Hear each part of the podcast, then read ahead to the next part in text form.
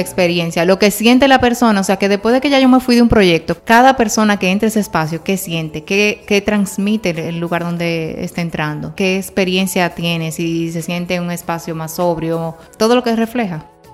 Buenos días y bienvenido al Cafecito Constructivo. Aquí Wayne Wheeler acompañado de Patricia Antigua para brindarles un espacio educativo y entretenido que trata con una perspectiva 360 temas relevantes al sector inmobiliario, tales como arquitectura, construcción, diseño interior, promoción y bienes raíces. Si les gusta el contenido, por favor suscríbanse en Google Podcast, Spotify o iTunes como el Cafecito Constructivo. También nos pueden seguir en Instagram o Facebook para apoyo visual del podcast, behind the scenes y otro contenido. Buenos días y bienvenido. Buen día, Patricia. Buenos días. ¿Cómo estamos, señores? Yo creo que estamos bien. ¿Cuántos cafés van? Van cuatro. Wow. Pero la última vez que yo le pregunté, que fue hace como 10 minutos, iban tres. Hay que tener cuidado con ella. Me encanta un cafecito en la mañana, a la primera hora de la mañana, primera hora de la semana. No, te, encantan tres, cuatro cafecitos. Exacto. ya saben lo difícil que son los inicios de la semana. Bueno, Patricia, antes de arrancar, vamos a darle entrada a nuestro nuevo segmento. El cafecito tip de hoy viene de Ariel Castillo. Las neuroventas es el arma principal de las ventas inmobiliarias, porque todas las compras son emocionales de los adquirientes. Bueno, muchas gracias Ariel Castillo, así me gustan, corto y la verdad directo al grano. Y es un tema que nosotros debemos elaborar aquí algún día, Patricia, el, el de neuroventas, de cómo ya las personas eh, estamos viendo una evolución del cliente, del perfil, que ya no solamente se están llevando de los precios, sino también de cómo se siente identificado con los proyectos y cómo ese proyecto lo hace sentir más allá de cuánto ellos están dispuestos a pagar. Porque muchas veces están dispuestos a pagar más simplemente para sentirse a gusto cómodo y es identificado con ciertos proyectos. Pero bueno, hoy tenemos una invitada recurrente, se, llama Maribel Antigua, como ustedes bien saben, ella es nuestra manager, es la tercera pata de este trípode y ella se especializa aparentemente en el cafecito con temas eh, soft que son muy importantes y aplican a todos los gremios y a todas las disciplinas. Y eh, hemos decidido hablar hoy de la autenticidad en la práctica laboral. Por favor, denle la bienvenida a Maribel Antigua. Eh, Hello. Aplauso, aplauso, aplauso. ¿Cómo estás, Maribel? Bien, bien. Con menos café, pero bien. Sí, es que nadie puede. Hay que arrancar a las 5 de la mañana para beber cuatro cafés, ¿verdad? o beberse los shots. Uepa, con Baileys. Gracias. ¿Qué tal te parece nuestro estudio? ¿Cómo bien, te sientes? ya estamos mejorando. Sí, sí, te escucho perfectamente, gracias a Dios. Sí, sí, sí, todo muy bien, muy bien. Gracias, gracias por, por escucharnos y como decía Wayne, hoy vamos a tratar un tema enfocado a la autenticidad y que podamos descubrir cómo poder lograrlo en nuestro ámbito laboral. Y bueno, Maribel, algo que pudiéramos como eh, decir que muchas veces uno escucha que te dicen que tienes que ser único, tienes que ser auténtico, tienes que mostrar tu propia personalidad para diferenciarte entre los demás. Pero muchas veces tú dirías, ¿cómo yo hago eso? ¿Cómo yo muestro mi verdadero quién yo soy? Y no simplemente copiar lo que hace el otro. A eso te refieres, ¿verdad? Sí, sí. Y bueno, también porque ahora mismo nosotros si nos ponemos a ver no solamente en nuestro ámbito, en todos, hay muchas personas haciendo lo mismo.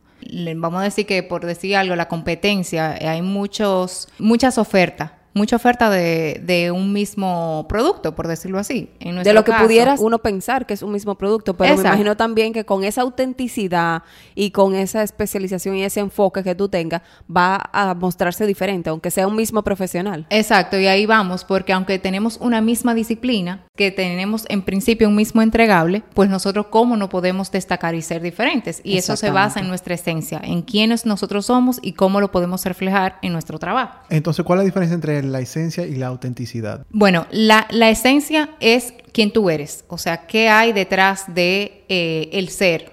Eh, y ahí nos vamos un poco subjetivo, o sea, quién es la persona fuera de lo que se ve físicamente.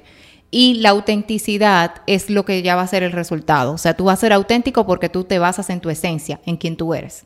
Ok, entonces no, es como... Si se entiende. Sí, es como en el, en el ámbito de construcción o, y promoción uno ve muchas veces el mismo producto, que es un copy-paste, pero solamente porque tiene tres habitaciones, eh, 150 metros cuadrados, eh, con, con, cierta terminación, no significa que el concepto tiene que ser igual. Exacto. ¿En Y qué tú dirías que se basa esa esencia y ese enfoque? ¿Sería algo ya de propio de algo de lo que tú traes en tu maleta? Unos mismos hermanos de una misma familia pueden haber vivido las mismas experiencias, pero pueden traer consigo personalidades y vivencias diferentes. Cada quien la absorbe diferente. Patricia, ¿tú te refieres a ti y a Maribel? somos muy diferentes. Somos muy diferentes, sí. Básicamente, lo que nosotros vivimos y nuestra historia es lo que refleja lo que nosotros somos. Nuestra esencia se va a ver eh, marcada por todas las experiencias que tenemos en todos los aspectos de nuestra vida. Personal, laboral. eh, Pero y, y también presente y pasado. Eh, la persona se identifica más con el presente y muchas veces se olvida de su propio pasado que define quién tú eres hoy en día. Por ejemplo, Patricia, ¿quién tú eres? ¿Qué es lo primero que tú vas a decir? Yo soy una persona que me encanta ser activa. Wow, yo pensaba que tú vas a decir, yo soy una madre y una buena Bueno. sí, es así normalmente la, la persona se define. ¿no? Exactamente. Se Y- identifican con, con- con el presente, pero se olvidan que toda la experiencia que uno ha vivido, eh, vivir eh, en el extranjero, eh, situaciones difíciles, van forjando quién es uno hoy en día. Y Con eso de las situaciones difíciles, fracasos, que muchas veces tú lo puedes ver como un fracaso, pero puede ser una experiencia que te ayude más adelante. Y yo creo que um, los fracasos ayudan más a moldear quién uno eres eh, como persona y a ser más resiliente a ciertas situaciones que cuando uno está viviendo una época de bonanza. Porque ya cuando está en época de bonanza, todo lo que sobra, uno ni se da cuenta, no puede valorar eh, esas cosas, lo que uno no tiene y no tiene la necesidad de esforzarse a ser mejor. Claro, y cuando ya tú viviste un fracaso, tú viviste una situación que fue doloroso o tuviste que O fue levantarte, traumático. fue traumático, pues tú tratas de tomar eso y sacar Lo bueno lo de bueno y también que no te vuelva a pasar. Algo, algo, a- algo que se los mostré a ustedes de una amiga que tiene una página que se llama mitad lleno y mitad vacío. El, el vaso. ¿Cómo tú lo ves? ¿Mitad lleno o mitad vacío? ¿Tú sabes cómo lo veo yo? Hay que ser, hay que estar agradecido que hay un vaso y hay agua. No importa si está mitad lleno o mitad vacío. Para mí Muy eso bien. fue muy limitado. Con eso que tú decías, Pancho, de, quién tú eres, por ejemplo, si yo les pregunto a ustedes quién tú eres, hay eh, quizás una respuesta que es la más eh, fácil y la que primero nos llega a la cabeza, que es yo soy Maribel Antigua. Yo soy fulana, tengo tantos años, tengo hijos, bla, bla. Exactamente. Y me recuerda una charla en Atlanta el año pasado y conocí a Chantel Martin. Ella es una artista muy reconocida que eh, tiene una destreza para el dibujo en cualquier superficie. Ilustraciones. Ilustraciones, pero murales, eh, triple altura, o sea, mucho dominio. Y ella nos eh, compartió una charla y ella hablaba de Who Are You? Y a mí me tocó mucho porque en ese momento yo estaba en una feria donde estaba conociendo muchas personas y lo más común era que te preguntaran quién tú eres. ¿Quién, quién yo soy? Ah, yo soy Mario Antigua, soy dominicana. Yo era la dominicanita del grupo. Y, todo, y conocí muchas eh, colegas de Texas, de muchísimos, eh, muchísimos estados. Y todo el mundo preguntaba quién eres tú y tú no hablaba de, de quién uno eres. En esa charla, ella nos hizo como aterrizar un poquito más lo que tú eres. Entonces, si nosotros preguntamos, Who are you? Que era lo que ella hablaba, ella eh, logró eh, desfragmentar esa pregunta y colocarlo de diferentes formas. Who are you? Si tú le ves las primeras letras, la W, la A y la Y, y lo, lo unes, es way, significa camino, un destino. Entonces, ¿quién tú eres? Ella eh, nos explicaba cómo ella lo ve, de que realmente es tu destino, es donde te va a llevar. El recorrido. Eh, Pero, güey, es un- son una sigla. No, no, no, Way es, es como que W, A, Y. ella le dio la vuelta 20 mil veces a la, a la pregunta. Entonces ella vio como que si tú sabes who, you- who are you, tú tienes un way, tú tienes un camino, tú tienes a dónde ir, tú, tienes, tú no dónde- estás dando... Y, y el camino que ya trazaste. Exactamente, y no estás dando pata voladora, tú sabes exactamente para dónde tú vas. Sí, porque si, si ustedes se ponen a pensar y nos definimos simplemente con eh, ustedes, soy madre, soy arquitecto, diseño interior, esto, lo otro, ¿cuántas personas en el mercado no hay de eso? Y O sea, ahí es que vamos con la autenticidad. Si yo soy lo mismo que cuántos diseñadores en este país, Que han estudiado en la misma universidad. o ¿Cómo yo me diferencio en mi gestión, en mi trabajo, en lo que yo le puedo ofrecer a un cliente? ¿Por qué un cliente me elige a mí en vez de elegir a, un, a otra persona? Y eso es lo que te define. Entonces, ¿quién yo soy? Cosas que ustedes me preguntan y yo puedo decir ahora mismo quién yo soy. Yo soy atenta. ¿Quién tú eres? a mí me gustan los detalles, me gusta ser atenta, me gusta la paz, la tranquilidad. Soy paciente, ustedes lo saben. Eh, eh, una de las cosas que me, que me caracterizan, sí. Y eso se ve reflejado en lo que yo soy y lo que yo hago día a día. Si yo me enfoco en ver al frente y ver otra persona, esa persona ha vivido una historia y tiene una esencia muy diferente a la mía. Entonces, si yo me enfoco en lo que realmente yo soy, pues yo tengo un producto, un resultado y lo que hago día a día, me siento cómoda porque estoy reflejando quién yo soy. No hay nada más incómodo que tú, uno querer eh, Ser otra- una cosa que no ser lo eres. que no eres. Ajá. O sea, No, y también eso eh, te permite a explotar un nicho que tiene esa misma afinidad. Exacto, sí, sí. Y que ve como positivo, como valor agregado, todo eso que tú llevas consigo. Aparte del tema profesional y lo que tú le puedas brindar, y etcétera, etcétera, ve positivo el hecho de que, en el caso de Maribel, por ejemplo, sea paciente, sea una persona que imite paz, que... ah. Eh, totalmente lo opuesto a... Yo no imito paz. sí, y trabajando en equipo, eso como no ha sido un desafío, porque si cada uno tiene algo que lo define distintamente, el resultado final que es. Yo digo que es una ventaja, porque las cosas que yo puedo aportar con mis características van, van a ir eh, encausadas a, a algo puntual en ese proyecto, en, ese, en, en eso que estamos haciendo. Y nos podemos fusionar de una forma... O ese emprendimiento que se está realizando. Exactamente, nos podemos fusionar con cosas que quizás necesitan la paciencia para, alguna, para algunas cosas, pero quizás necesitan la, la rapidez o la... eh, El pool. Sí. Entonces, eh, tú puedes coger prestado de ciertas cosas que no son tuyos, propio, Afianzándolo. afianzándolo con tu socio. Exactamente. Fusionar eh, diferentes eh, cualidades para poder tener algo completo. Que hay cosas que quizás yo por mi personalidad no las puedo cubrir, pero sí podemos juntos pues lograr eso. Es muy interesante el tema de los caminos que nosotros tenemos que trazar para definirnos nosotros como personas. Ahora, a mí me da la impresión que el enemigo número uno de todo eso, de, de crear tu esencia, es la zona de confort. ¿Qué piensan ustedes? De uno mantenerse en el área donde ya está cómodo. Sí, porque como uno se identifica, no está buscando esa experiencia, ¿no? Eso va muy de la mano con el episodio número 9 que hablamos con el arquitecto Juan Rufino de la autogestión para no quedarnos en nuestro comfort zone. Ya que llevamos ese recorrido y ese journey eh, de todas tus experiencias, de lo que te especializa y te identifica de tu destreza. Sí, y como quiera, un recorrido, un journey que tú vas caminando todos los días y tú no paras de vivir experiencia y todos los días tú vas cambiando o modificando lo que tu, tu esencia, porque tú sigues viviendo, tú sigues teniendo experiencias diferentes que te hacen ser lo que tú eres hoy.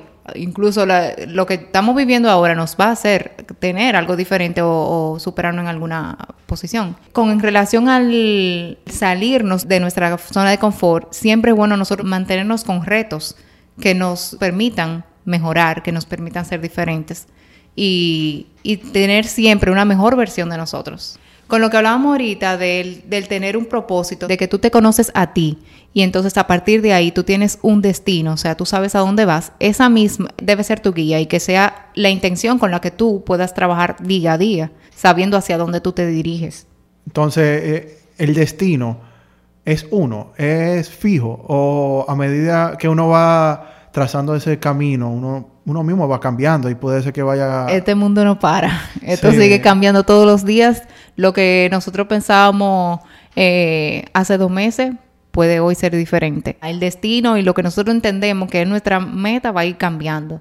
Tenemos una dirección, porque si no vamos a estar dando eh, pata voladora y círculos sin llegar a un fin. O sea, tenemos una dirección, pero que sea un chin más curva, más recta, eso va a ir cambiando siempre. Entonces yo, yo creo que debe estar acompañado con, con introspección, o sea, con uno ser honesto con uno mismo quién es y no mentirse y pensar que es otra cosa, y, y- porque al fin y al cabo es definirse como persona, definir hacia dónde va y ser flexible con poder cambiar durante el camino. Eh, no, y algo muy importante, el tú enfocarte y conocerte, porque si tú no te conoces, ¿cómo tú vas a reflejar eso que tú eres? Tú tienes que conocerte y no enfocarte en los demás. Hay, hay una falsa información de que yo tengo una persona que entiendo que esa es la verdad y eso es lo que está bien y trato de imitar.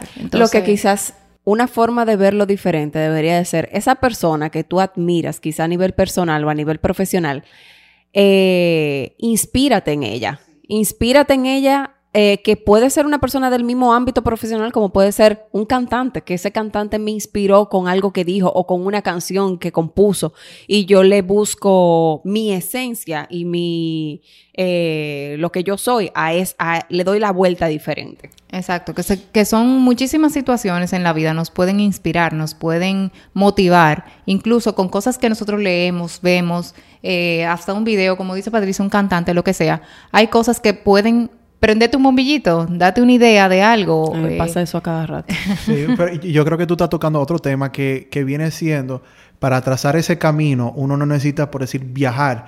Uno lo que necesita es estar atento, tener ese nivel de awareness en la vida. Despierto, estar despierto a tu alrededor a lo que te rodea. Ser como una antena, como que recibiendo toda esa información y, y, tener la habilidad de poder desmenuzarlo, como tú dijiste, y aplicarlo a la vida de uno. Ser flexible sin copiar, pero sin inspirarse y ser flexible a modificar algo que tú entiendes que puede ser mejor.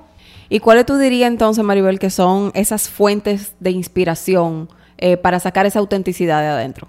Todo lo que nos rodea, eh, incluso hasta la vida familiar, la cultura, eh, lo, todo lo que está a mi alrededor, todo me puede inspirar.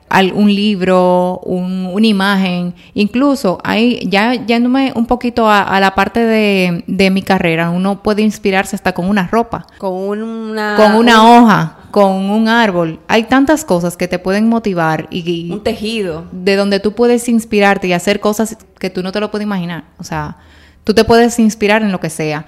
Tú, como decía Morita, lo del journey que te marca mucho, lo recalco porque quién soy yo lo marca desde que nací. O sea, todo lo que yo he vivido desde el principio, en mi, mi carrera, mis estudios, el irme fuera a estudiar, en la parte personal, eh, laboral, bueno, que todo lo que, lo que he vivido y lo que yo soy lo vengo formando desde mis estudios, eh, la experiencia de donde he vivido, todo lo, lo que marca lo que soy hoy.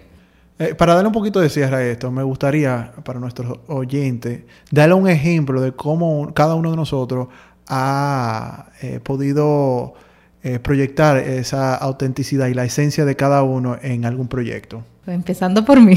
Claro, tú eres la invitada. Bien. Cuando conviene. Bueno, bien, bien. Bueno, con mi esencia yo la veo reflejada en los resultados de mi trabajo. O sea, de que yo pueda sentir paz con un resultado. O sea, de que yo me siente a gusto, de que yo pueda tener la libertad. Y es una dicha que, que nosotros podamos trabajar teniendo en consideración todos los criterios profesionales, pero también dejando ser, o sea, que nos permiten desarrollar los proyectos como somos, que se respire un ambiente donde pueda habitar una familia, pueda habitar una persona sola, pero que siente ese mismo resultado, esa misma experiencia, que tenga una experiencia en ese espacio que sea de paz, que sea de detalles, que donde se han tomado en cuenta todo lo que necesita para tener eh, su espacio funcional. Entonces, en tu caso, ni es el producto final, sino la experiencia. La experiencia, lo que siente la persona, o sea, que después de que ya yo me fui de un proyecto, cada persona que entra a ese espacio, ¿qué siente? ¿Qué, qué transmite el lugar donde está entrando? ¿Qué experiencia tiene? Si se siente un espacio más sobrio,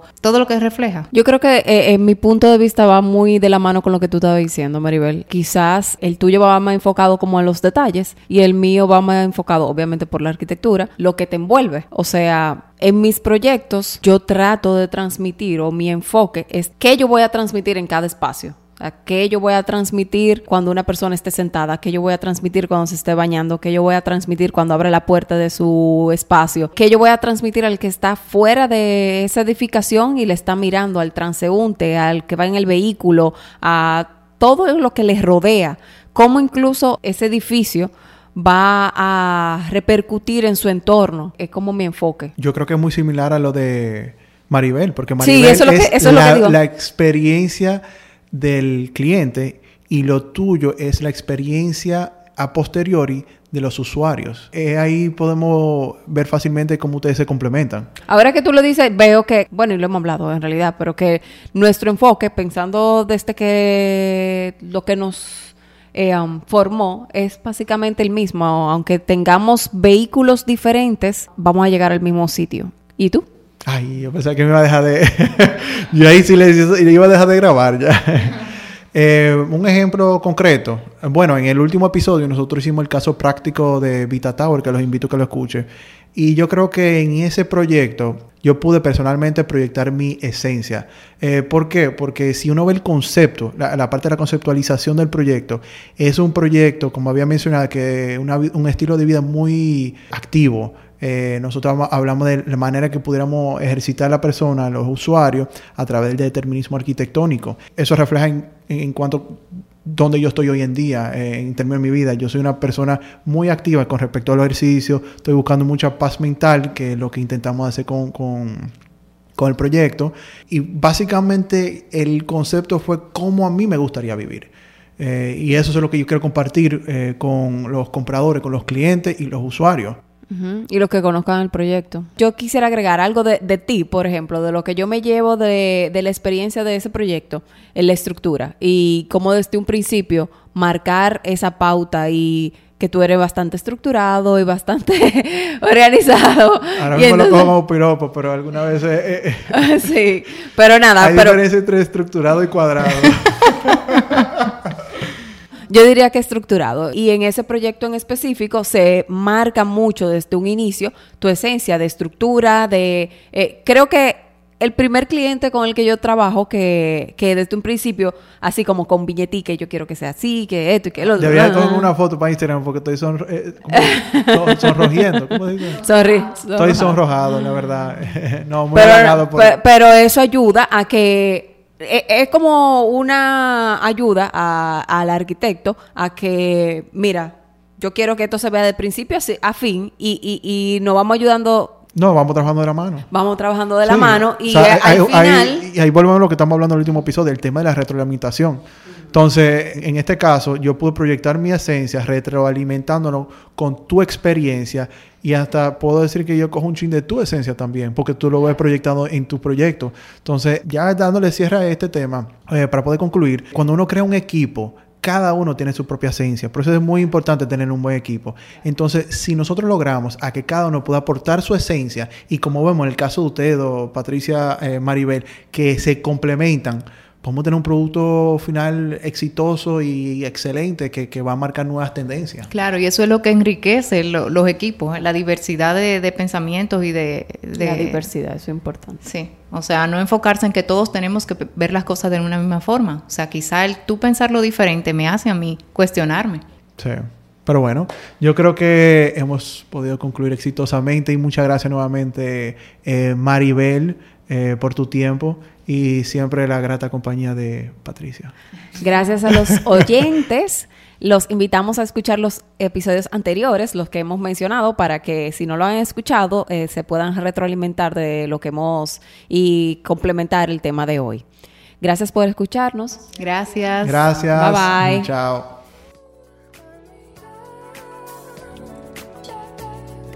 Muchas gracias, eso ha sido todo por hoy. Para cualquier pregunta, inquietud o comentario, favor de escribirnos al cafecitoconstructivo.gmail.com Si les gusta el contenido lo que han escuchado, por favor suscríbanse a Spotify, iTunes, Google Podcast como El Cafecito Constructivo. También para el apoyo visual en Instagram nos pueden encontrar como El Cafecito Constructivo. Muchas gracias. Bye. Chao.